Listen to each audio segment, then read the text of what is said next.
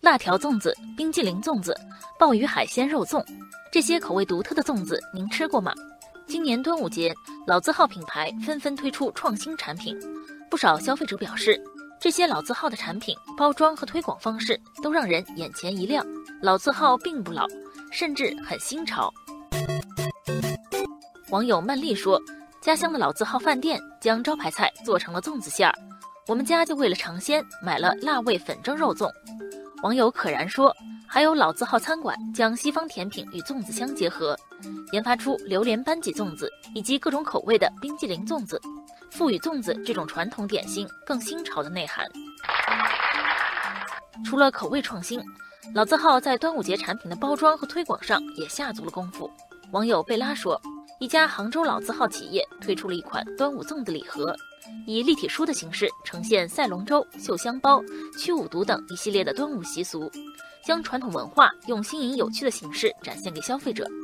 网友雨燕说：“老字号五芳斋推出了一款会飞的粽子，让老字号和新科技完美融合，实现逆龄生长。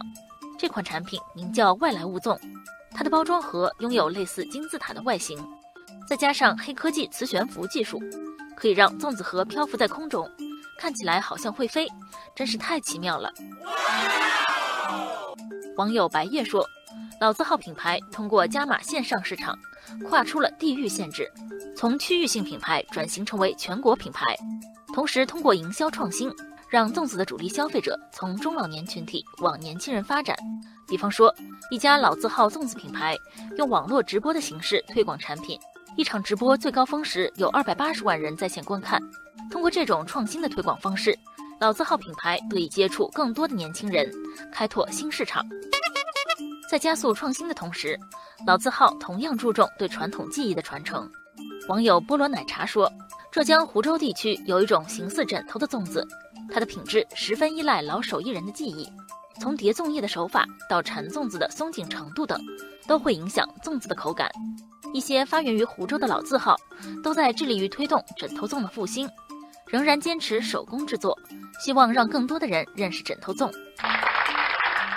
也许正如网友奔向月球所说，传统加创新，塑造出老字号品牌的新形象，吸引了更多的年轻人品尝节令美食，也让他们对传统节日习俗加深了认识。老字号企业不但给消费者带来了价值。也让传统文化以各色各样的产品为载体，焕发出新的生机与活力。